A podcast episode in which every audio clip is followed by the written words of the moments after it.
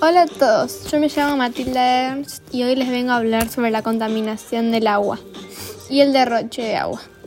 La contaminación del agua se define la acumulación de una o más sustancias ajenas al agua que puede generar una gran cantidad de consecuencias, entre las que incluye el desequilibrio en la vida de los seres vivos, animales, plantas y personas. Por ejemplo, en el río de la Plata. En las aguas del río están contaminadas principalmente por la cercanía del conurbano bonaerense y la ciudad. La contaminación que recibe es el desecho cloacal y residuos industriales sin tratamiento. Ahora bien, vamos a hablar sobre la contaminación del derroche. Cuando una canilla gotea, puede perder 80 litros en un día.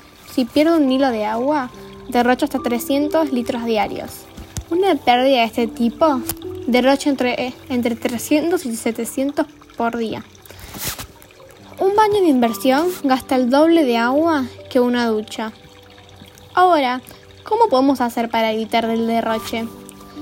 Evitar tirar aceite y otros residuos al desagüe. Podemos reducir el consumo de agua cuando nos lavamos los dientes, cuando nos lavamos los, los platos, las manos y también cuando nos afeitamos.